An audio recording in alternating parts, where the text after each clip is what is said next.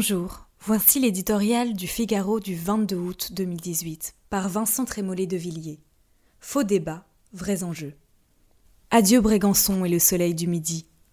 Sur Emmanuel Macron reviennent déjà les nuages noirs du pouvoir, les orages de la politique. Les économistes soulignent la baisse des prévisions de croissance et la hausse de l'inflation. Les commentateurs évaluent doctement les effets de l'affaire Benalla. Les oppositions rêvent à voix haute de la chute de Jupiter.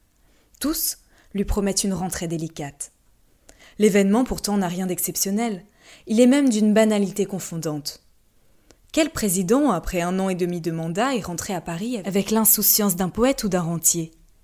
Qu'importe. Virage social ou libéralisme assumé, paroles plus rares ou plus courantes, empathie ou verticalité, les conseilleurs s'en donnent à cœur joie pour le plus grand plaisir du microcosme. Les Français, eux, s'en détournent.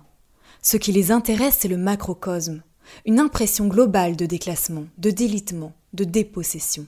Les impôts qui, malgré les bonnes résolutions, n'ont en rien baissé, le chômage qui résiste, les transports qui, de grève en panne, donnent de la France l'image d'un pays sous-développé, la violence ordinaire qui impose à chacun ses stratégies d'évitement, la crise migratoire qui désormais hante en priorité l'inconscient collectif, maintenant que les mirages du nouveau monde se sont dissipés apparaissent ces défis herculéens.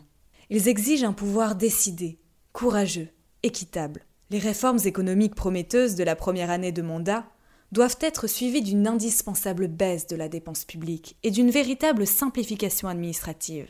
Sinon, la transformation espérée se changera en déception technocratique. Mais l'enjeu prioritaire, celui qui provoque les victoires en chaîne des populistes en Europe, hier l'Italie, demain peut-être la Suède, est culturel. C'est la peur de devenir étranger chez soi.